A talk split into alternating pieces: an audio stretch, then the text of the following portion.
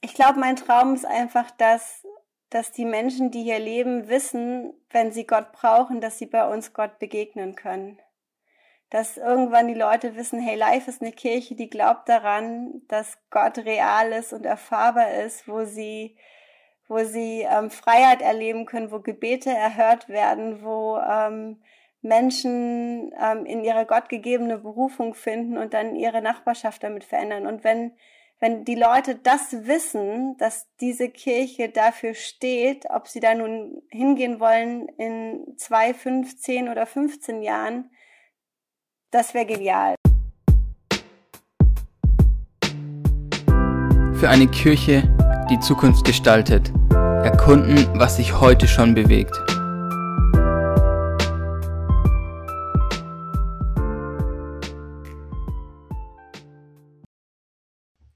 Herzlich willkommen zu einer neuen Folge des Ecclesiopreneur Podcasts. Heute zusammen mit meinem Co-Host Micha und wir haben zu Gast heute Lotte Telser. Sie hat gemeinsam mit ihrem, habe ich das eigentlich richtig ausgesprochen? Ja, ist alles fast. Okay, habe ich. Äh, sie hat gemeinsam mit ihrem Mann ähm, Live Berlin gegründet, eine Gemeindegründung in Berlin-Moabit. Live Berlin ist Teil im Pfingstbund und im Netzwerk von Hillsong. Also das habe ich jetzt nicht vorher nochmal nachgefragt, aber das stimmt meines ja, das Wissens stimmt. soweit. Ja. Mhm. ja, sehr schön, dass du da bist. Cool, dass du hier bist und dir Zeit nimmst und teilst, was du ja gerade so erlebst. Auch gerade in ähm, dieser Phase. Ja. Vor allem als Gemeindegründung. Ja. Vor allem, ja, also ihr macht ja jetzt seit letztes Jahr aktiv auch Gottesdienste. Mhm. Seit September. Mhm. Genau, ja. Und ja, kannst du ja nachher noch ein bisschen auch erzählen. Ähm, ist wahrscheinlich keine, also ja, ist keine leichte Phase jetzt auch gerade, vor allem als junge Gemeinde. Mhm. Genau. Ähm, aber vorher kannst du ja generell erstmal erzählen, so eure Geschichte, die Geschichte eurer Gründung, wie ihr so angefangen habt. Ja, ich versuche das mal kurz zu fassen, weil es schon immer auch eine lange Geschichte, bis man dahin kommt, Gemeinde zu gründen. Ähm, wir haben uns in Sydney bei Hillsong kennengelernt, ähm, 2011 dort geheiratet, sind dann auch im Sommer zurück nach Deutschland gezogen. Ich hatte schon immer Kirche in Deutschland auf dem Herzen. Deswegen hatte mein Mann, der ähm, Inder ist, auch keine Wahl und hat dann auch gleich angefangen, Deutsch zu lernen. Und wir haben beide eigentlich immer so das Gefühl gehabt, wir sind so zweite Reihe Leiter, wenn euch das was sagt. Also wir, ähm, wir unterstützen einfach, wo wir sind und bringen uns da voll ein, was wir auch gemacht haben. Wir sind nach Berlin gezogen, weil wir dachten, das ist für ein interkulturelles ähm, Paar der einfachste Start. Und ähm, in Berlin wird ja auch viel Englisch gesprochen. Allerdings macht es dann auch es ähm, hin und wieder sehr schwer für jemanden Deutsch zu lernen, wenn hier alle Englisch sprechen. Das haben wir auch gemerkt am Anfang. Genau, und wir haben uns halt erstmal voll eingebracht. Wir waren ähm, lange Jahre im ICF und haben aber von Anfang an in Moabit gewohnt. Und ich glaube, mein Herz war einfach immer irgendwie meine Nachbarschaft zu erreichen. Ne? Also Leute eben neu für Jesus zu erreichen und ich nicht einfach nur Kirche zu sein und, und oder zur Kirche zu gehen, sondern wirklich auch aktiv die Menschen um mich herum zu erreichen. Genau, wir haben einfach gemerkt, dass wir ähm, Kirche lokal sein wollen. Und Berlin ist halt so eine Stadt, das hat, ähm, die Stadt hat ganz viele Kieze. Nicht ohne Grund kommt das Wort irgendwie auch dieser Stadt, wobei man sich auch streitet, dass es in Hamburg irgendwie ähm, so der Ursprung ist. Ähm, aber ich habe das Gefühl, dass Berlin mehrere Städte in einer Stadt sind. Und die meisten arbeiten woanders, aber leben dort, wo sie ähm, ihre Wohnung haben. Und niemand den wir erreichen wollten, fährt 45 Minuten oder 30 Minuten am Sonntag in eine Kirche. Das war nicht unsere Erfahrung. Wir haben immer wieder Leute angesprochen, gesagt, habt ihr mal Lust, mit in die Kirche zu kommen? Die ist cool, das macht Spaß, ist anders, als du denkst, so. Ähm, Kirche neu erleben, aber die wenigsten sind dann halt mitgekommen. Vielleicht mal zu einem Weihnachtsgottesdienst und das war's dann. Und ich habe vor einiger Zeit ähm, diesen Satz gehört, es ist ein Menschenrecht, eine lebensspendende Kirche in fußläufiger Distanz zu haben. Und das ist einfach unser Herz gewesen, dass Menschen in unserer Nachbarschaft das auch erleben können.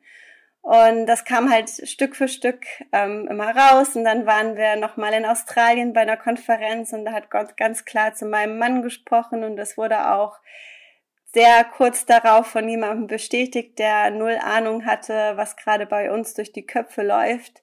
Und wir wussten, wenn wir zurückkommen nach Berlin, dann müssen wir die Schritte gehen. Das hat dann nochmal sechs Monate gedauert. Dann haben wir uns auch eine Zeit genommen, um einfach so mal zu schauen, was läuft hier eigentlich schon und was gibt es auch noch für andere Kirchen in Berlin. Also haben uns auch einfach Visionszeit genommen und aufgeschrieben, was wollen wir eigentlich für Kirche sein und gründen, ähm, weil das, glaube ich, super wichtig ist zu wissen, wer man sein möchte, wenn man irgendwo was neu anfängt.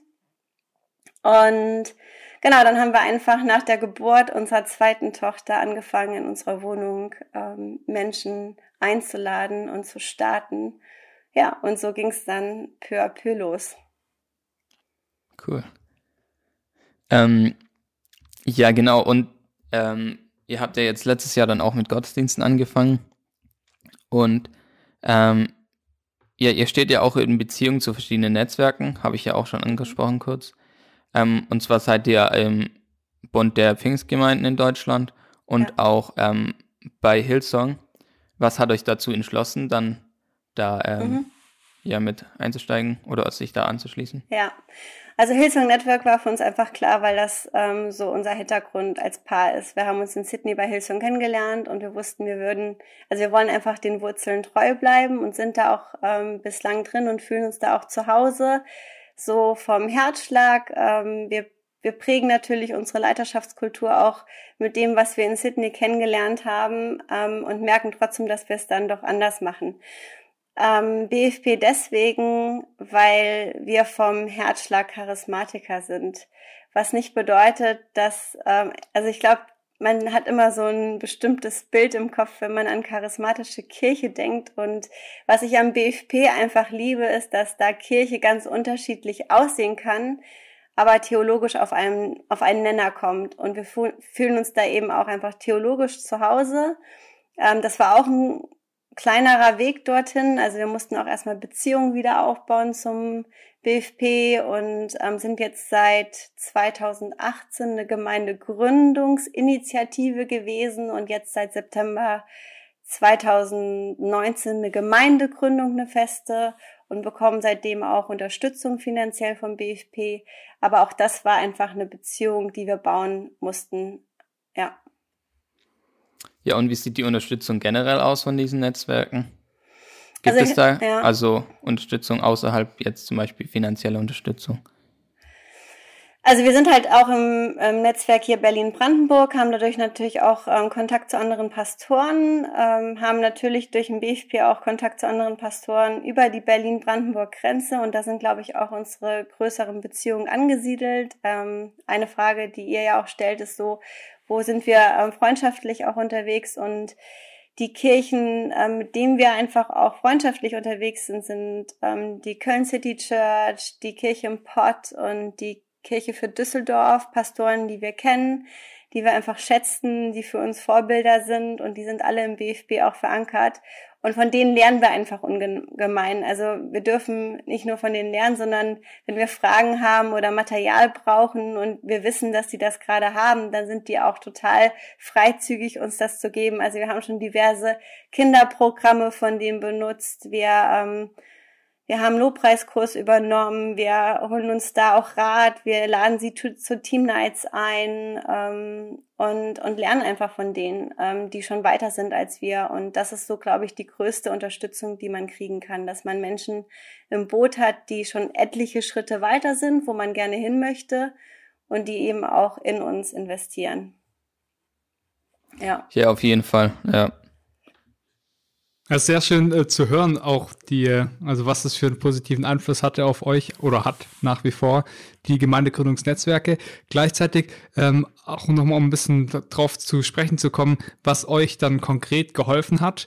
Hattet ihr da als Team mehr so, hattet ihr als Team, als Gemeindegründungsteam dann irgendwelche Schulungen oder wie mhm. habt ihr euch darauf vorbereitet auf das Gründen? Ja, also ich glaube, wenn man eine Gemeindegründung ähm, anfängt, hat man immer irgendwie ähm, ein semi-fertiges Bild vor Augen ähm, und dann läuft es doch anders, als man denkt. In den meisten Fällen und wenn man dann in Berlin gründet, ist es auch nochmal anders, als wenn man woanders, glaube ich, wo es auch christlicher ist, so vom Kontext gründet.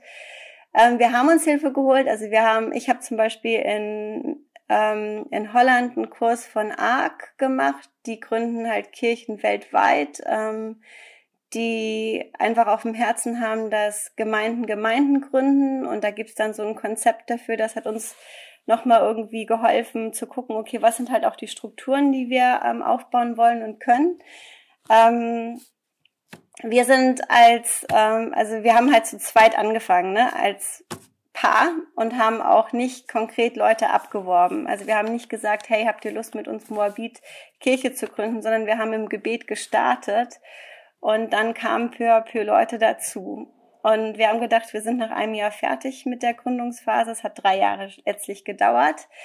Ähm, aber wir haben einfach wahnsinnig viel gelernt. Und was wir mit dem Team gemacht haben, also als wir so zwölf Leute waren, haben wir uns, ähm, sind wir mit denen wohin gefahren und haben uns Kirchen angeguckt, die ähm, so aussehen, wohin wir eventuell gehen werden. Also klar nicht eins zu eins, aber wo wir gesagt haben, hey, das ist die Lobpreiskultur, die wir prägen wollen oder das ist die Leiterschaftskultur, die wir sehen oder das, so könnte Kinderkirche aussehen. Und wir hatten halt drei Steckenpferde. Also wir haben gesagt, wir wollen eine ähm, Kinderkirche vom Anfang an am Start haben. Wir wollen leidenschaftlichen Lobpreis ähm, ermöglichen und wir wollen praxisorientierten ähm, Input haben, also Message.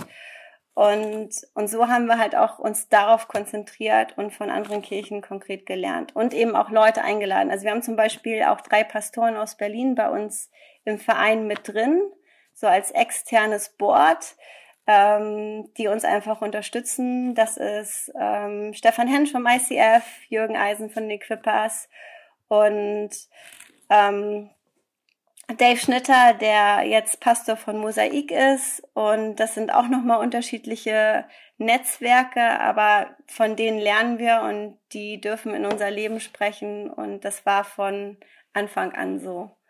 Und das hat uns, glaube ich, geholfen, dass wir also von Anfang an Leute extern hatten, die auch reinsprechen durften, das auch getan haben.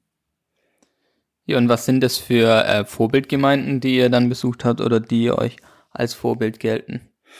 Genau, also wir haben, ähm, wir waren beim fünfjährigen Jubiläum von der Kirche im Pott mit ähm, zwölf Leuten damals. Das war richtig cool, einfach zu sehen, was die in fünf Jahren da aufgebaut haben. Waren dann ein ganzes Wochenende, haben da auch Training-Einheiten gehabt und uns dann hinterher ausgetauscht. Das war richtig, richtig ähm, Rückenwind für uns.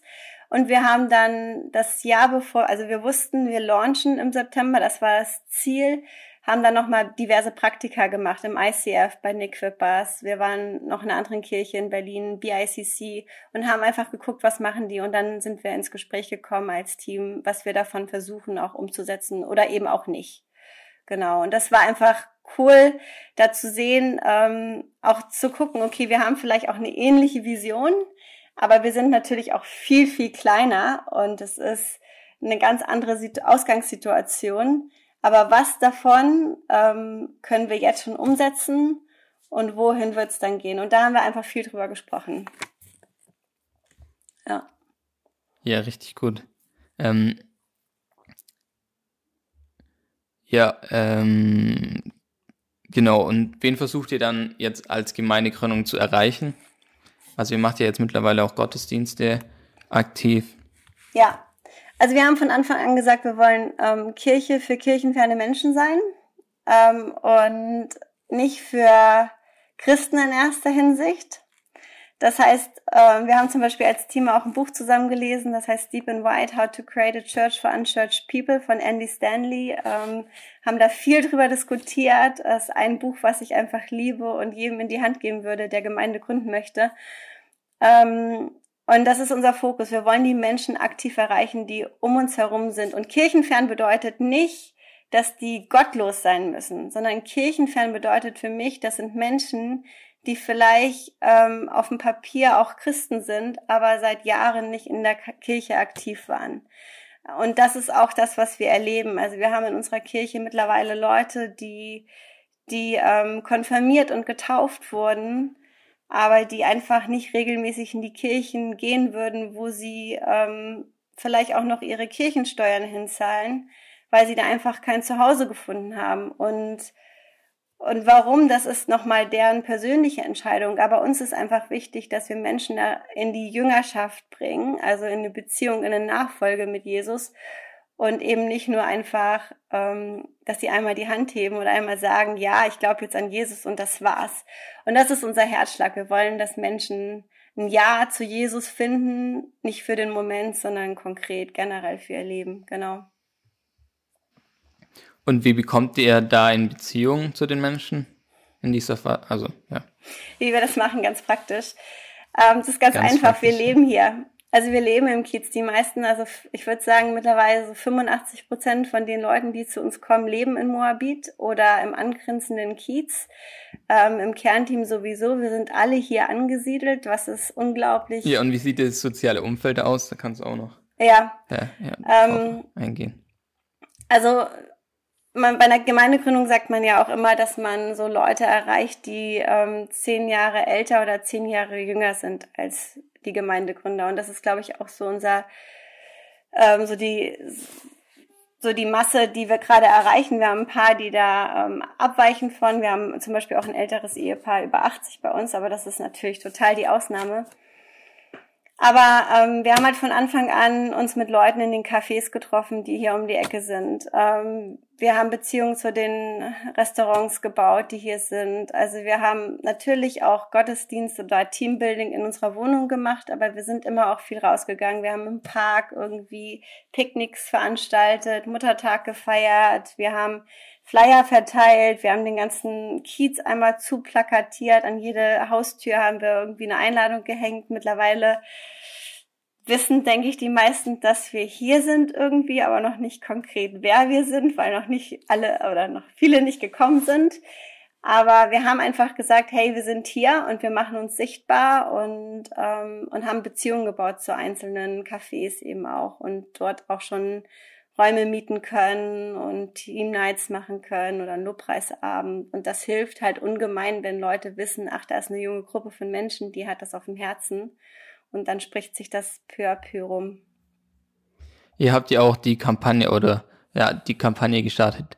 Hashtag Kiezliebe und versucht damit ja auch euren Kiez zu erreichen, indem ihr zum Beispiel so Sachen macht wie ähm, ja einfach Müll aufräumen in, in mhm. Ja. ähm, und solche Sachen zu machen. Ja, ich glaube, dazu muss man wissen, dass wir ähm, keine Kirche sind, die eigene ähm, Charities ähm, aufbauen wird in Zukunft, sondern wir sind eher so ähm, vom Herzschlag, dass wir sagen, wir wollen da andocken oder da mithelfen, was gerade schon hier funktioniert und was vielleicht auch andere machen. Und Kiezliebe ist für uns einfach sowas, wo wir sagen, wir geben zurück. Unser soziales Engagement, das ist ein Outlet von unserer Kirche. Und da können auch andere mitmachen. Also wir machen das auch mit einer anderen Kirche zusammen, ähm, wenn die Zeit und Lust dafür haben. Und aktuell ist es eben Aufräumen im Kiez hin und wieder, aber ähm, wir gucken halt auch, wo wir ähm, unterstützen können. Also wir haben jetzt auch, ähm, als Corona losging, gesagt, hey, wo können wir jetzt auch finanziell unterstützen? Was ist in unserem Kiez ansässig, wo richtig gute Arbeit läuft? Das war für uns die Stadtmission. Dann haben wir halt gesagt, okay, wir sammeln als Kirche und wir spenden dann das dort auch direkt hin. Also wir gucken so, wo machen Leute schon was richtig gut und versuchen da ähm, zu, unter, ähm, zu unterstützen. Das ist für uns Kiezliebe. Das ist ein spannender Punkt, den du da ansprichst. Gerade die, auch die gemein, gemeinsame Arbeit mit anderen Gemeinden. Wie sieht denn der Kontakt da zu anderen Gemeinden bei euch ähm, allgemein jetzt aus? Also gerade auch die in eurem Kiez, die in eurer näheren Umgebung? Ja, also wir, ähm, wir arbeiten aktuell mit der Refo hin und wieder zusammen. Unsere Kinder sind dort auch in der ähm, Kita ähm, und aktuell nicht. Mal sehen, was sie es wieder sind. Seit nicht mehr abgeholt. Wochen halt nicht.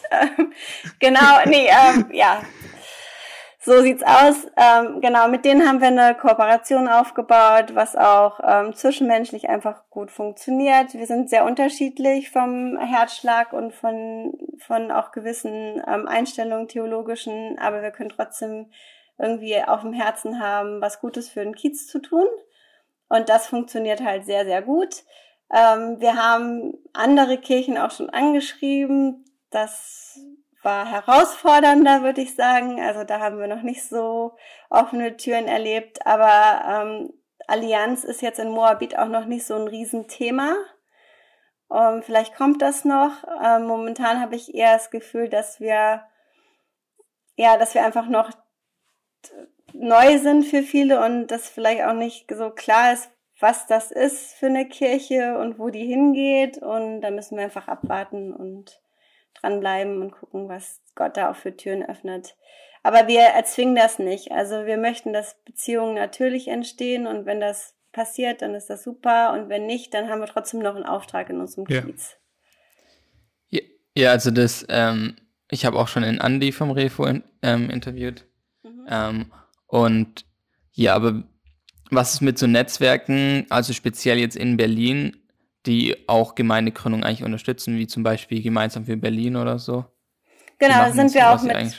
Ja, da sind wir auch mit drin. Also ähm, ich bin tatsächlich auch nächste Woche eigentlich auf einem Allianztreffen, ähm, wenn das stattfindet. also genau, wir, wir gucken da auch ähm, überkonfessionell. Also ich bin auch vom Herzen her ein überkonfessioneller Mensch.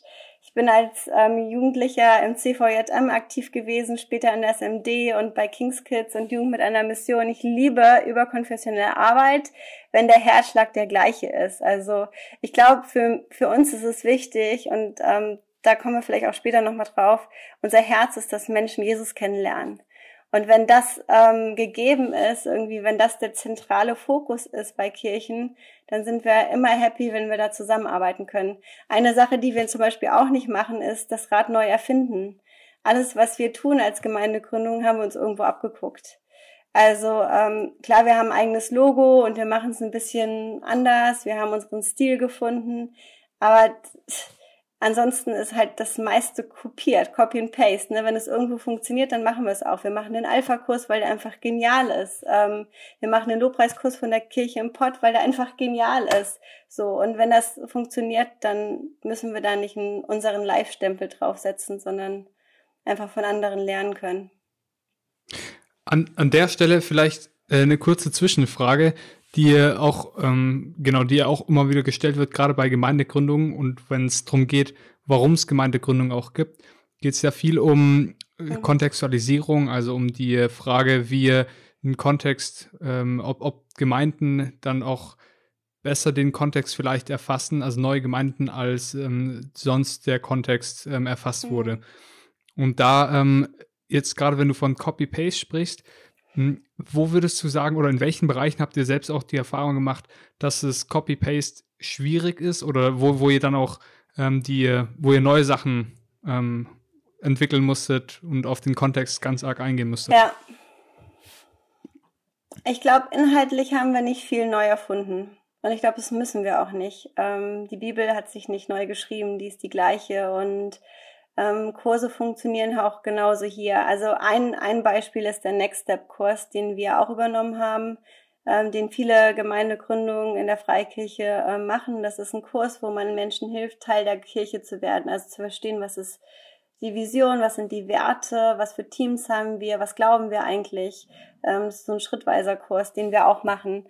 Ähm, was wir festgestellt haben, der ist super. Wir müssen halt das Wording ein bisschen ändern. Also wir müssen ähm, vielleicht eine andere Bibelübersetzung nehmen, damit es nicht so altbacken klingt. Ähm, wir müssen bestimmte christliche Begriffe definieren und umschreiben, damit ähm, Leute das besser verstehen. Ähm, also ein klassischer Begriff, den die meisten Christen kennen, ist Sünde, aber das versteht jemand, der kirchenfern oder nicht gläubig ist, nicht.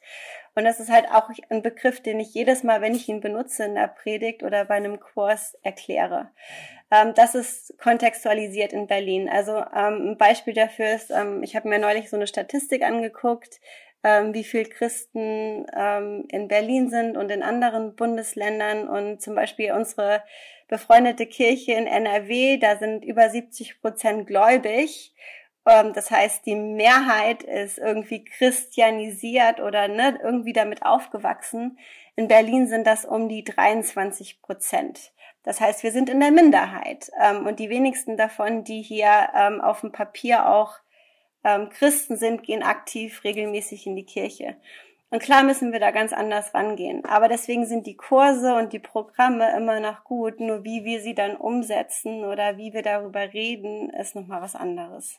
Ja, du hattest auch vorhin schon angesprochen, dass ähm, ja, ihr jetzt speziell nicht irgendwelche Leute aus anderen Gemeinden dann sozusagen mitgenommen habt, aber wie sieht es dann zum Beispiel aus bei euch? Weil das oft so eine der großen Anfragen an Gemeindegründung ist, dass sie halt einfach ähm, dadurch, also sie wachsen halt dadurch, dass sie, weil sie halt Leute aus anderen Gemeinden ähm, transferieren. Ähm, wie geht ihr damit um? Ja, ja, also ähm, natürlich hatten wir in der Gemeindegründungsphase auch Leute, die irgendwie aus anderen Kirchen kamen. Ähm, die meisten davon sind gar nicht mehr da, weil die aus einer Kirche kamen und zu unserer kamen und dann wieder zu der nächsten gingen. Ähm, du hast halt in Berlin auch viel Church Hopping. Ähm, die, die tatsächlich geblieben sind oder die jetzt neu dazukommen, sind halt tatsächlich entweder Leute, die ähm, neu hergezogen sind nach Moabit oder die ähm, schon länger auf dem Herzen hatten, ähm, lebendige, ähm, leidenschaftliche Kirche in ihrem Kiez zu erleben und dann auf uns irgendwie gestoßen sind und gemerkt haben, okay, jetzt gibt's das auch hier, also bin ich jetzt dort, wo ich auch lebe in der Kirche. Ähm, und dann ist es für mich auch keine große Frage. Also ich, ich habe auch ähm, mit ähm, einigen Pastoren Kontakt, ähm, die weiter weg wohnen, also wo die, wo die Kirche weiter weg ist und wo Leute, die in Moabit leben, zu deren Kirchen gehen. Und da sage ich halt immer, ähm, schick sie doch zu uns. Jetzt ist eine Kirche bei äh, uns im Kiez. Und die sagen auch, sie würden es machen, weil es ihr Herz ist einfach lokale Kirche. Und, und wenn Menschen hier ankommen und hier leben, dann nehme ich jeden. Und ich bin eher vorsichtig bei Leuten, die irgendwie 30 Minuten oder 45 Minuten ähm, anfahren, um dann zu uns zu kommen, weil sie in ihrer Ecke nichts gefunden haben. So. Ähm, und das glaube ich nicht. In Berlin gibt es ein massives Angebot an Freikirchen. Also du kannst irgendwo hingehen und ankommen. In Moabit gab es, als wir gegründet haben, noch keine charismatische pfingstlerische Freikirche. Und, ähm, und das ist halt auch eine ganz andere Gegebenheit. Und wenn jetzt Leute sagen, sie kommen zu uns, weil sie hier leben, super. Ähm, wenn sie woanders herkommen, frage ich nach, was los ist, warum. Ja. Aber wie ist es mit anderen Gemeinden? Gibt es noch außerhalb jetzt vom Refo, so sage ich mal noch, andere freien Gemeinden oder so?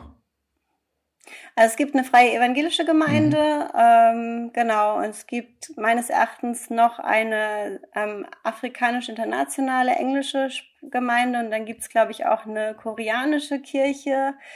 Ähm, aber so eine deutschsprachige Kirche, wie wir sie sehen, ähm, und auch in dem Netzwerk, wo wir sind, gibt es in Moabit nicht. Nee.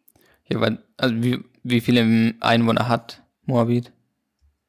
80.000 in etwa. Ja, und das ist halt schon eigentlich krass, dass es da keine ähm, so eine Gemeinde gibt bis jetzt eigentlich. Ähm, mhm. Ja. Von daher ist es voll wichtig, dass ihr da jetzt ähm, Gemeinde baut. Genau, und wir sind halt auch schon seit neun Jahren hier. Ne? Also wir sind 2011 hierher gezogen und, und es hat sich halt auch nichts geändert in der Zeit. Also ich, ich habe gehört mittlerweile, dass es hier schon mal diverse Gemeindegründungen gab, ähm, die aber nicht mehr da sind. So ähm, habe von denen aber auch nie was mitbekommen in der Zeit, wo wir woanders waren. Ähm, und wir haben manchmal auch so ein bisschen das Gefühl, dass vielleicht auch diverse Leute schon mal in einer dieser Gemeindegründungen waren, wo es vielleicht nicht gut gelaufen ist und deswegen auch vorsichtiger sind, jetzt wieder in eine neue Gemeindegründung zu kommen, die jetzt halt da ist. So. Deswegen ist auch die Devise, wir müssen durchhalten. Also es ist überhaupt kein, keine Frage, irgendwie aufzugeben, nur weil es langsamer anläuft, sondern es gibt eine Geschichte hier. Ähm, Berlin ist anders als alle anderen Städte in Deutschland. Und ich glaube, wenn man hier Gemeinde gründen möchte und eine Vision dafür hat, darf man nicht denken, dass nach drei Jahren irgendwie die Megachurch da ist, sondern muss einfach langfristiger denken. Ja, aber was für, also gerade wenn wir da bei dem Thema sind, also was, was, welchen Herausforderungen begegnet ihr? Mm. Außerhalb der Corona-Krise. ja, also man muss ja ehrlich sagen, ne, man hat das Gefühl, man hat gerade ein Café eröffnet und darf es wieder ja. schließen. Ähm, wir sind noch nicht mal ein halbes Jahr irgendwie am Start und schon müssen wir ähm, umdenken. Aber das ist eben auch der Vorteil einer Gemeindegründung. Die Strukturen sind noch nicht so festgefahren, man kann schneller agieren. Meistens sind die Leute jünger. Wir haben viele Studenten bei uns, die einfach umdenken können. Das ist der Vorteil. Ähm, der Nachteil ist einfach, dass du nicht ein mega Team auf die Beine stellst so schnell. Ne? Also wenn du Freunden, also wenn man dann bei Freunden sieht in NRW zum Beispiel, wo auf einmal 50 Leute vor der Tür stehen ähm, beim ersten Treffen, das ist einfach nicht Realität in Berlin. Und das erlebe ich auch bei anderen Gemeindegründungen in Berlin nicht. Und ähm, du musst hier das Vertrauen von Leuten gewinnen. Also nur weil du eine geile Vision hast von Kirche, wo jeder sagt, boah, ey, da bin ich dabei, heißt es noch lange nicht, dass die dir vertrauen als Leiter. Und wir sind nun mal auch eine Kirche, die ähm, in Leiterschaft investiert. Wir leiten die Kirche als Paar.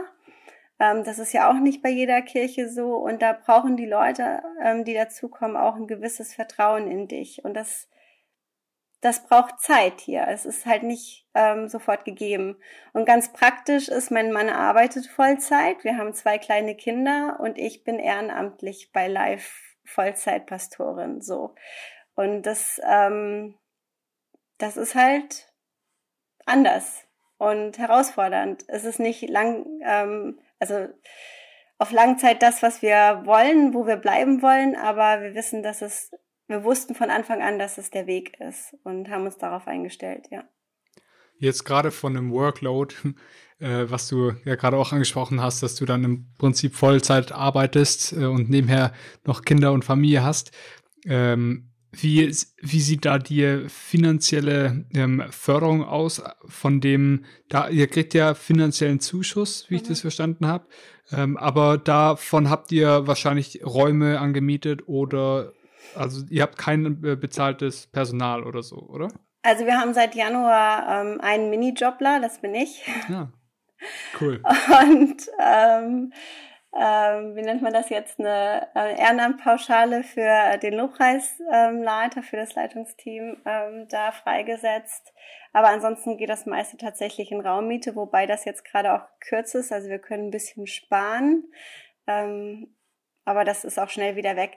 Ähm, ja, wir bekommen vom BFP halt eine Pauschale pro Monat auf eine bestimmte Zeit als Gemeindegründung, was richtig cool ist. Ähm, und dann gibt es einfach auch Kirchen, die gesagt haben, wir machen, wir investieren in euch. Das sind eben auch die genannten Partnerschafts- oder befreundeten Kirchen, ähm, die ich schon genannt habe, die uns einfach auch jeden Monat unterstützen. Auch jetzt noch, was richtig genial ist. Ich weiß, das ist nicht einfach für die finanziell gerade und ich bin so dankbar, dass sie trotzdem weitermachen damit. Ähm, aber das ist langfristig natürlich nicht das Ziel. Wir wollen als Kirche auch auf die Füße kommen, dass wir uns selber komplett tragen können. Ja. Ähm, und gab es jetzt in eurer Entstehungsgeschichte schon Dinge, wo du sagen würdest, ja, das waren Fehler, die ihr gemacht habt? Ähm, ja, bestimmt. Ähm, und die werden wir auch wieder machen. Ähm, wir sind halt auch nicht ausgereifte, ähm, vollreife Leiter, sondern wir sind beide eben auch noch relativ jung und wie gesagt eine junge Familie. Ähm, ich glaube, dass einer unserer größten Herausforderungen war, ähm, dass wir Menschen gewinnen wollen. Ähm, wenn du Gemeinde gründest, willst du natürlich Menschen für die Vision gewinnen. Und so willst du nicht vom Kopf stoßen und knallhart sagen, so geht, in die Richtung geht's, da geht's lang. Ähm, und dann haben wir manchmal einfach Sachen nicht ganz klar kommuniziert und das war dann vielleicht auch für die eine oder andere Person nicht so offensichtlich, was für eine Art von Kirche wir hier gründen. Und als es dann klar wurde, war es dann ja nicht mehr das, was sie wollten. So, da haben wir auch gemerkt, da verlieren wir auch Menschen, sind lieber mit den Erwartungen von vornherein direkt und dann können Leute sich auch ganz bewusst dafür oder dagegen entscheiden. So, ähm, das haben wir erst über, ähm, ich würde sagen, in den ersten zwei Jahren richtig kapiert, dass wir, ähm, dass es nicht so sehr darum geht, jeden zu gewinnen, sondern einfach unser Herz ehrlich zu teilen und dann zu sehen, wer da mitmacht und wer eben auch keine Lust darauf hat. So, und gerade in der Gemeindegründungsphase ist es halt unglaublich wichtig, dass du Menschen hast, die sagen, hey, ich verstehe voll, was ihr macht ähm, und, und kannst mit ihnen vorwärts gehen. Und du hast halt viele Gespräche. Ähm, manche mögen einfach den, das Feeling, würde ich sagen, wie es sich bei euch, wie uns angefühlt hat, das, das ist ja noch das nächste. Also wir waren vorher bei uns in der Wohnung, wir haben Teamgottesdienste bei uns in der Wohnung gemacht und wussten, okay, im September geht's los und dann ist es in einem öffentlichen Raum und es wird alles anders. Ähm, und da verändert sich halt auch was. Das war eine riesen Herausforderung. Wie schaffen wir das, das Team von dieser gemütlichen, netten Phase aus dem Wohnzimmer in ähm, in ein Restaurant zu bringen, wo wir dann neue Leute erwarten und integrieren wollen. Ähm, und ich glaube, die größte Herausforderung war, klar zu sein oder klarer zu werden und die Menschen im Prozess mitzunehmen. Und ähm, viele haben auch zu mir gesagt, Lotte, du hast vielleicht das Bild vor Augen, aber ich sehe es nicht so. Ich kann es nicht sehen. Und meine Herausforderung oder meine Aufgabe als, als Pastorin oder als Leiter oder Pionier oder Apostel, wie du es nennen möchtest, ist, dieses Bild so gut wie es eben geht zu zeichnen, damit Leute sagen, okay, da bin ich dabei. So. Ähm, genau, das andere ist, wir sind, wir sind Menschen, die einfach gerne einen Vertrauensbonus geben in andere. Also wir geben Menschen erstmal immer einen riesen Vertrauensbonus, auch bei Aufgaben. Ähm, bei Leitung ist es nochmal ein anderes Ding, aber wir nehmen Menschen schnell rein. Ähm, und dann hast du natürlich auch ähm, Situationen, wo das dann mal schief geht oder ne, gegen die Wand fährt. Ähm, aber wir haben uns von Anfang an gesagt, wir wollen nicht aufhören, Vertrauensbonus zu geben, nur weil wir schlechte Erfahrungen gemacht haben. Und das ist manchmal schwieriger und zunehm, wird auch zunehmend schwieriger, je öfter du eine Situation hattest, wo es halt nicht so gut gelaufen ist. Und trotzdem sich immer wieder zu sagen, hey, aber der Mensch, der neu dazukommt, der hat genau den gleichen Vertrauensbonus verdient. Ähm, und nur weil der eine das ähm, ja gegen die Wand gefahren hat, bedeutet das nicht, dass der nächste das auch tun wird. So. Und ich glaube, das ist das, ne, das Herz nicht zuzumachen, nur weil Menschen dich verletzen oder weil so, weil solche Sachen passieren. Das ist, ich glaube, es ist eine gängige Herausforderung für jeden Pastor oder Leiter, der mit sehr unterschiedlichen Menschen zu tun hat. Ja, und was hilft dir oder was hilft euch dabei, dass ihr genau das nicht macht, also dass ihr weiterhin Leute fördert? Hm. Ich bin ich bin ein totaler Fan davon, dass Gemeindegründungen mit Paaren gemacht werden. Ähm, wir haben uns, wir haben uns als Paar. Ähm, ich bin zwar, ähm, deswegen bin ich ja auch im Gespräch jetzt hier dabei, so frontal irgendwie die Person, die man meistens sieht und die auch eher kommuniziert und predigt. Aber mein Mann ist halt 150 Prozent dabei. Und und das Gute ist, dass wir uns einfach immer wieder reflektieren und hinterfragen, also ständig so. Und ähm, ich erwarte das, dass ähm, mein Mann mir den Kopf wäscht, wenn es notwendig ist. Und genauso er auch. Und, und ich glaube, das machen wir einfach äh, regelmäßig Herzenswäsche so. Ähm, und dann so, was macht es gerade mit mir, wenn die Person das gesagt hat oder wenn das passiert ist? Ähm, dass wir das immer wieder hinterfragen und reflektieren, genau. Ja, und dann auch, wenn es halt wirklich mal festgefahren ist, dass wir dann auch Leute ins Boot holen und mit denen darüber sprechen, die wir extern im Board haben. Dafür sind sie ja auch da und ähm, mit denen darüber reden. Wie gehst du, also jetzt gerade nochmal zur Herausforderung, wie gehst mhm. du mit, damit um, mit der Möglichkeit, ähm, dass dass das Ganze ja gegen die Wand fährt oder dass das Ganze irgendwie zusammenbricht. Ich weiß ja, Gemeindegründung ist ja immer was Fragiles auch. Total, ja. Jetzt gerade die Corona-Zeit, wir haben es angesprochen, ist was, was eine extreme Herausforderung für euch bedeutet. Was hilft dir da im Umgang oder ja allgemein, wie managst du das? Ja, vor allem im Kontext Berlin, wo schon so viele Gemeindegründungen eben nicht mehr ähm, weitergemacht haben. Total. Ähm, also ich kann auch nicht ähm, sagen, ob das ähm, ne, ob wir bis zum Ende durchhalten und das super wird, kann ich nicht sagen. Aber ich glaube, ich habe so eine riesen Gewissheit, dass wir hier am richtigen Ort sind. So, also wir haben einfach gerade in der ähm, in der Entscheidungsfindung, wo wir gesagt haben, okay, wir gründen jetzt Kirche in Moabit, haben wir so viel Wunder erlebt und auch Bestätigung von Leuten, die einfach keine Ahnung hatten, was gerade bei uns abging. Und das sind so Dinge, wo ich auch immer wieder zurückgehe, wenn wenn ich das Gefühl habe, ich möchte aufgeben. Und ganz ehrlich, in den ersten drei Jahren hatte ich fast jeden Monat das Gefühl, ich möchte aufgeben. Und, und äh, mein Mann ist vor, vor zwei Jahren den Berliner Marathon gerannt oder vor drei schon, vor zweieinhalb Jahren im September, ne? Äh, ist ja jetzt auch abgesagt worden.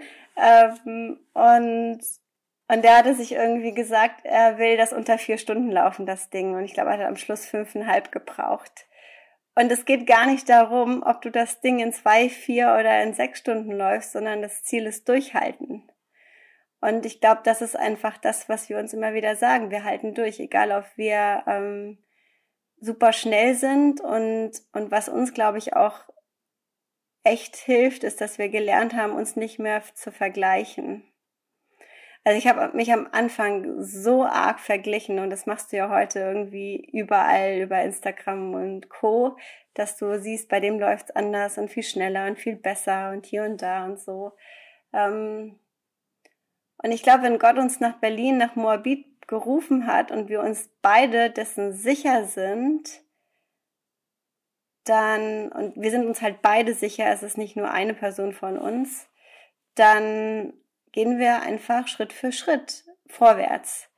Und wenn wir mit Muskelkater den 30. Kilometer machen, so, ähm, wir machen weiter und so, ähm, wir haben, als wir geheiratet haben, haben gesagt, Scheidung ist keine Option. Und ich, das ist jetzt nicht ganz übertragbar, aber ich glaube, wir haben hier angefangen mit, mit, mit dem Gefühl oder mit dem Glauben, aufhören ist keine Option. So, Moabit braucht eine lebendige, geisterfüllte, leidenschaftliche Kirche mit jungen Leuten, die, die dafür brennen, dass ihre Nachbarschaft Jesus kennenlernt. Und deswegen machen wir das.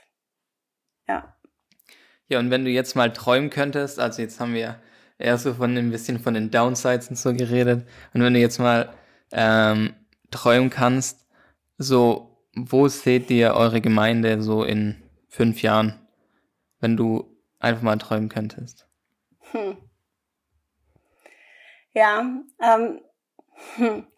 ich habe natürlich Träume, aber ich gerade durch Corona, sag ich jetzt mal so, habe ich gelernt, dass ich einfach jeden Tag nehmen muss, wie er kommt. Wir haben, ich glaube, wir haben fünfmal Ostern umgeplant, weil es dann doch nicht so funktioniert hat, wie wir es ähm, uns vorgestellt haben. Ähm, ich glaube, mein Traum ist einfach, dass dass die Menschen, die hier leben, wissen, wenn sie Gott brauchen, dass sie bei uns Gott begegnen können. Dass irgendwann die Leute wissen, hey, Life ist eine Kirche, die glaubt daran, dass Gott real ist und erfahrbar ist, wo sie, wo sie ähm, Freiheit erleben können, wo Gebete erhört werden, wo ähm, Menschen ähm, in ihre gottgegebene Berufung finden und dann ihre Nachbarschaft damit verändern. Und wenn wenn die Leute das wissen, dass diese Kirche dafür steht, ob sie da nun hingehen wollen in zwei, fünf, zehn oder 15 Jahren, das wäre genial. So, also wenn wenn die Leute in Krisen kommen oder ihre Fragen haben, dass sie wissen, hey, da ist eine Kirche, da kann ich hin, da will ich hin, das muss ich jetzt einmal angucken, dann wäre das, dann, dann wäre die Vision erfüllt, weil dann glaube ich, dass regelmäßig Leute kommen, die diese diese Fragen haben und, und Gott begegnen werden, so. Und dann kann man immer noch über Zahlen und Größen und äh, Projekte und sowas sprechen. Und ich liebe Pläne und ich liebe Zahlen und ich möchte wohin und so. Und ich habe klar auch eine, einen Traum so, ähm, den ich aber nicht immer teile, weil es manchmal auch ganz gut ist, wenn man nicht über jeden Traum spricht. Ähm, aber ich glaube, das ist, ich glaube, das ist wichtig, dass Menschen das wissen, da können sie hinkommen, wenn sie Gott begegnen wollen, ja. Ihr seid jetzt noch eine sehr junge Gemeinde. Habt ihr denn schon eine Überlegung, ob ihr eine, oder gibt es schon eine Überlegung, neue Gemeinden, also eine neue Gemeinde zu gründen? Ist es, oder was Schritte dorthin sein könnten? Ich weiß nicht, manchmal ist es ja so, dass man, äh, also gerade bei jungen Gemeinden, dass da das Herz dafür um, äh, sehr stark ist, neue Gemeinden mhm. zu gründen. Ja. Klar, wir würden auf jeden Fall wieder Gemeinde gründen, nur nicht so, wie wir es jetzt gemacht haben. Also ich würde nicht nochmal so Gemeinde gründen, wie wir es jetzt gemacht haben. Ähm, wenn wir nochmal Gemeinde gründen oder Kirche gründen in einem anderen Kiez zum Beispiel, weil wir da Leute haben, die regelmäßig zu uns kommen, dann würden wir die so gut wie wir es eben können mit einem guten Team ausstatten. Und solange wir da nicht sind, werden wir es nicht machen. Also ich glaube, es ist einfach wichtig, dass wir ähm, eine gute, stabile, gesunde ähm, Muttergemeinde haben, um dann irgendwo einen Ableger zu machen. Ähm, und, und den Zeitplan hat Gott. Und wenn das so kommt, machen wir das. Aber da sind wir jetzt nicht mega ambitioniert, in zwei oder fünf Jahren irgendwo anders einen Ableger zu gründen. Darum geht's auch nicht. Also wäre der Plan jetzt erstmal was Größeres aufzubauen, was dann auch Kapazitäten hat, äh, abzugeben. Mhm.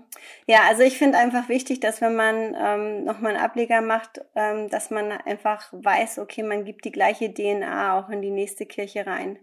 Und dafür brauchst du einfach Leute, die mitgewachsen sind und ähm, das ein paar Jahre begleitet haben und dann auch gut multiplizieren können.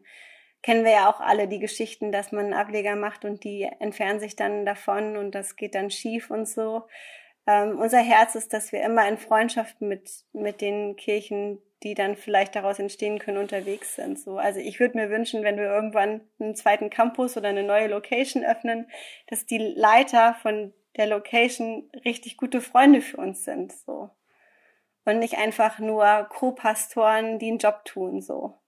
Ich würde auch niemals jemanden anstellen, den ich nicht kenne, so. Also, das ist, das ist einfach eine Beziehungsarbeit für uns und deswegen lassen wir da auch Zeit.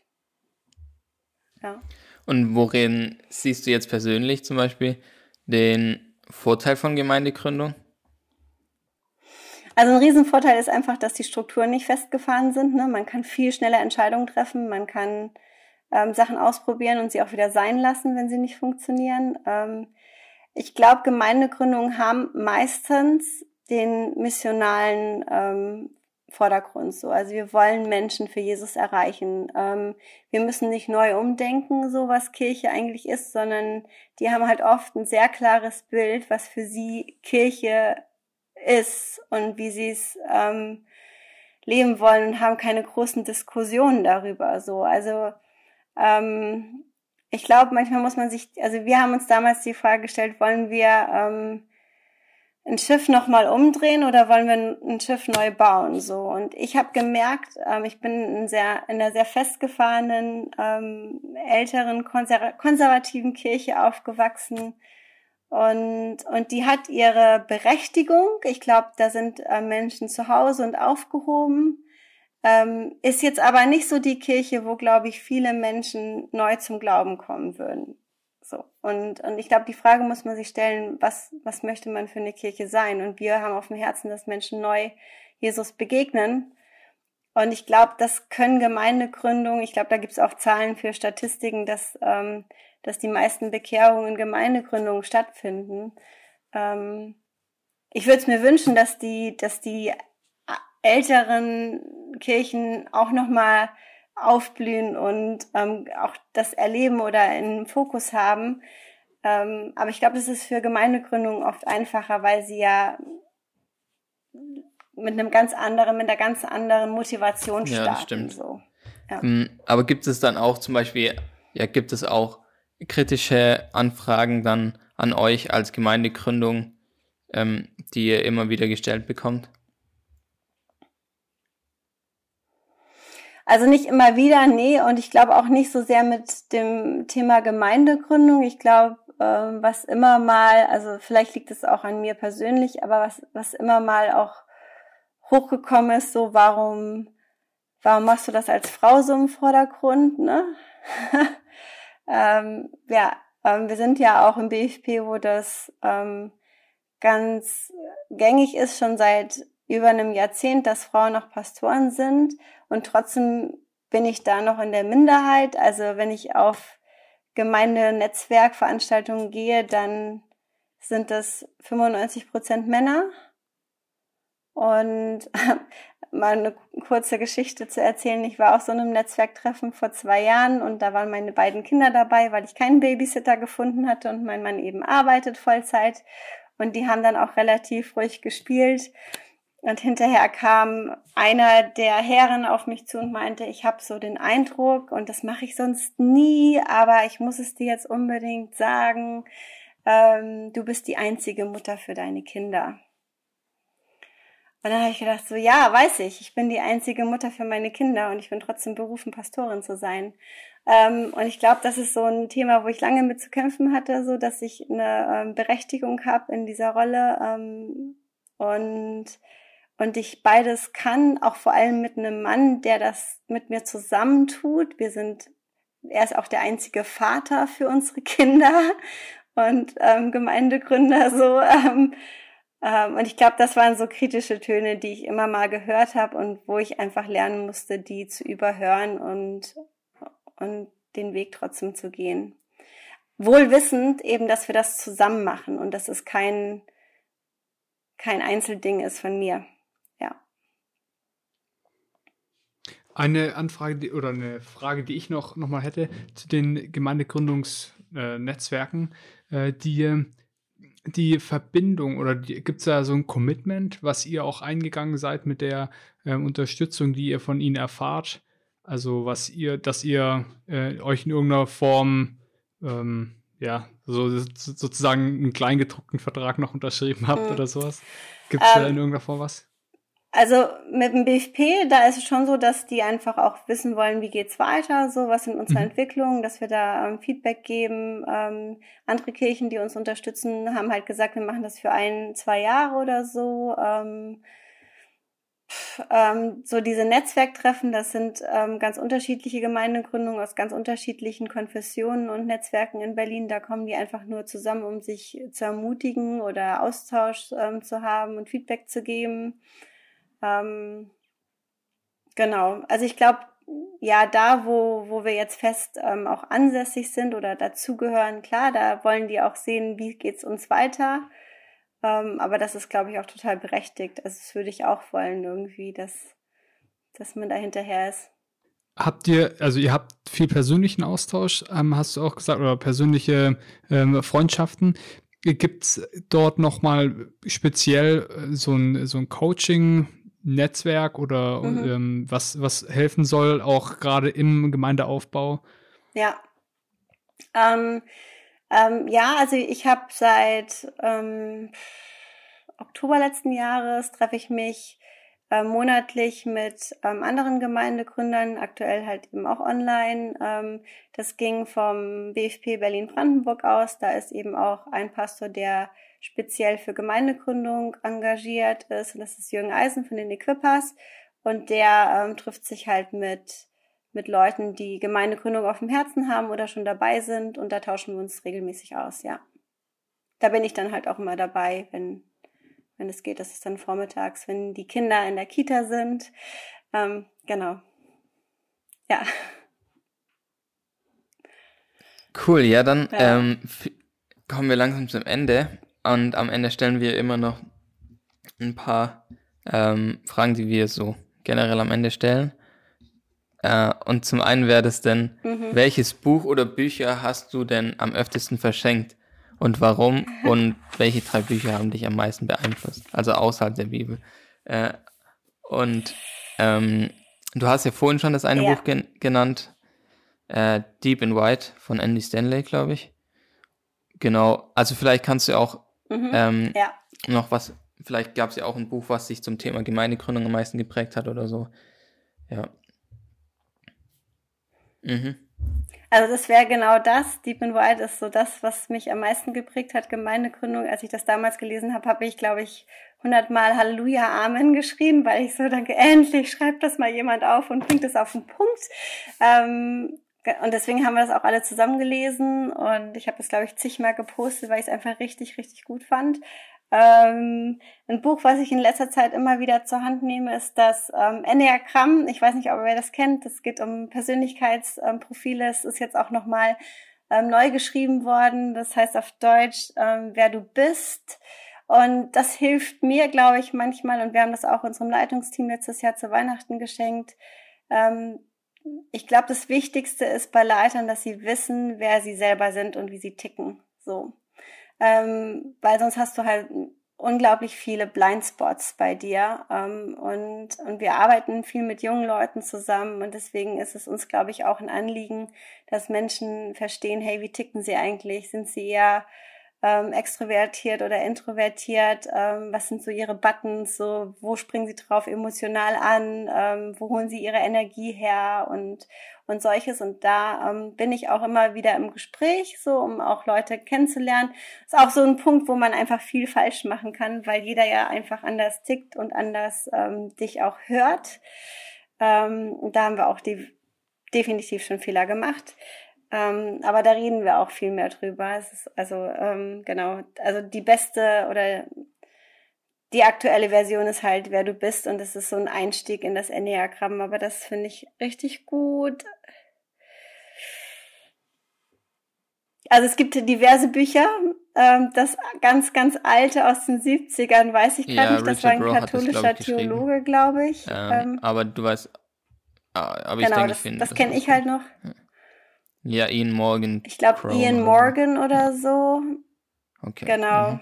Ja, ähm, das ist das Neue jetzt und es ist halt auch schon übersetzt worden. Ähm, ein Buch, was was ich letztes Jahr im Sommer gelesen habe, war ähm, Irresistible. Das ist leider noch nicht übersetzt worden, auch von Andy Stanley, wo er ähm, wo er ein bisschen ins Gericht mit dem Alten Testament geht. Ähm, es ist auch etwas kritisch, aber ich fand es unglaublich spannend und herausfordernd, weil ich einfach weiß, dass er auf dem Herzen hat, dass Menschen ähm, Gott zu erkennen, wie er wirklich ist und nicht so eine falsche Brille aufsetzen. Und mit dem Herzen geht er an das Alte Testament ran. Ähm, also auch zum Beispiel so ähm, Texte aus dem Kontext reißen und falsch zitieren und irgendwelche Prophezeiungen raushauen, die für uns gar nicht mehr gelten und so. Also da geht er so ein bisschen drauf ein und das fand ich sehr, sehr, sehr hilfreich. Auch wie spreche ich mit Menschen, die, die Gott noch nicht kennen oder nicht so erlebt haben wie ich. Ähm, was ich ähm, jetzt gerade lese mit unserem Team ist die Kunst des Einflussnehmens. Ähm, das ist noch nicht so alt. Das ist letztes Jahr, glaube ich, veröffentlicht worden von dem Pastor von der Kirche für Oberberg. Das geht gerade in der ähm, christlichen Influencer. Erste richtig. Ja. Ja, aber es ist gut. Ich habe es ähm, über Silvester gelesen und ich habe es selber durchgearbeitet. Ich werde es mit Sicherheit nochmal durcharbeiten und ich habe gedacht, endlich mal ein gutes Leiterschaftsbuch auf Deutsch und nicht nur auf Deutsch, sondern auch aus deutscher Hand geschrieben. Ähm, genau, sonst hast du ja meistens, meistens Bücher aus irgendwie aus dem internationalen Markt. Ähm, ja, genau. Und da sind auch richtig gute Bücher dabei. Also ich, ähm, ich, ich lese überhaupt keine ähm, Fictional Literatur, sondern halt fast nur ähm, dann auch was mit Kirche oder Glaube, Theologie zu tun hat. Ähm, genau. Und was mich, glaube ich, persönlich am meisten herausgefordert hat, so für Persönlichkeitsentwicklung oder als Leiterentwicklung, war ähm, auch letztes Jahr The Last Arrow von Irvin McManus. Das ist der Pastor von der äh, Mosaikkirche in LA das ist halt eins, also das tut einfach weh, so, aber es tut gut weh. Also ich bin kein Fan von Kuschelbüchern, ich möchte herausgefordert werden und das ist so ein Buch, wenn man das will, dann. Sehr schön, ja, da hast gut. du ein paar gute Bücher genannt. Also da kann man bestimmt was mitnehmen. Ähm, und zum Schluss gerne noch, ähm, was denn für dich der wichtigste Punkt, an dem Kirche in Deutschland Veränderung braucht und wie kann das passieren? Hm. Puh, also ich, da habe ich lange drüber nachgedacht. Also aus, ähm. einfach aus deiner eigenen Perspektive. Und ich glaube, ich ja, ja, ja. Ähm, also ich glaube, ich würde auch nicht äh, die Frage so beantworten, so was ist der wichtigste Punkt ähm, für die Kirche in Deutschland, sondern ich würde eher sagen für die Kirche in Berlin weil, ähm, weil das eben dann doch nochmal anders aussieht. Ähm, und ich glaube, die Kirche in Berlin sieht eben komplett anders aus als die Kirche in München oder in Stuttgart oder so. Deswegen würde ich das nicht pauschalisieren. Ähm, aber ich glaube, so ein Punkt ist, sich zu fragen, was hat die, und das machen, glaube ich, auch Kirchen in anderen ähm, Orten oder ähm, so, was hat die Kirche, ähm, die erste Kirche angetrieben? So, nicht, wie die sah die erste Kirche aus. Ich glaube, darum geht's gar nicht so sehr und es ist, es ist hilfreich, sich da mal reinzudenken und mit dem Team drüber nachzusinnen. Ähm, ne, zu sinnen. Aber was hat die angetrieben? Und was sie angetrieben hat, war die Auferstehung Jesus. Was sie angetrieben hat, war das Wissen, dass diese Welt vergänglich ist und dass es danach weitergeht, die Ewigkeit. Und deswegen haben die auch Situationen wie wie die Christenverfolgung im Römischen Reich oder die Pest später anders erlebt als ähm, Menschen, die nicht mit Jesus unterwegs waren. Die sind dort geblieben, wo der Brand Brennpunkt war und sind nicht abgehauen. Die haben mitgeholfen, angepackt, wo es gerade schwierig war und, ähm, und haben sich nicht ähm, entzogen. Die waren einfach da, wo Menschen ähm, gelitten haben. So, aber und das, und das haben sie deswegen gemacht, weil für sie ähm, die Erde nur, nur eine Durchfahrt war. Also das war nicht ihr Zuhause so. Also sie haben immer gesagt, unser Zuhause ist bei Gott und es geht weiter. Und ich habe manchmal das Gefühl, dass wir Christen uns echt gut und wohlfühlen hier. Und das ist auch in Ordnung. Wir dürfen uns auch wohlfühlen hier. Ähm, wo, wobei ich jetzt auch glaube, dass gerade in dieser Zeit, wo wir sind, ähm, das auch echt ähm, gerüttelt wird bei vielen Kirchen.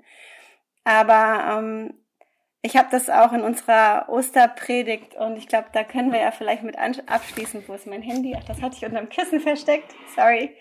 Ähm, ich hatte einen Text vorgelesen aus dem ersten Korinther und ähm, und das ist einfach so, da bringt Paulus das einfach so auf den Punkt, worum es geht. Und zwar im ersten Korinther 15. Ähm, Ab Vers 16, wie schon gesagt, wenn die Toten nicht auferweckt werden, dann ist auch Christus nicht auferstanden. Wenn aber Christus nicht von den Toten auferweckt wurde, ist auch euer, euer Glaube nichts als Selbstbetrug und ihr seid auch von eurer Schuld nicht frei. Und dann dieses ähm, am Schluss, dass ähm, wenn der Glaube an Christus uns nur für dieses Leben Hoffnung gibt, sind wir die bedauernswertesten unter allen Menschen.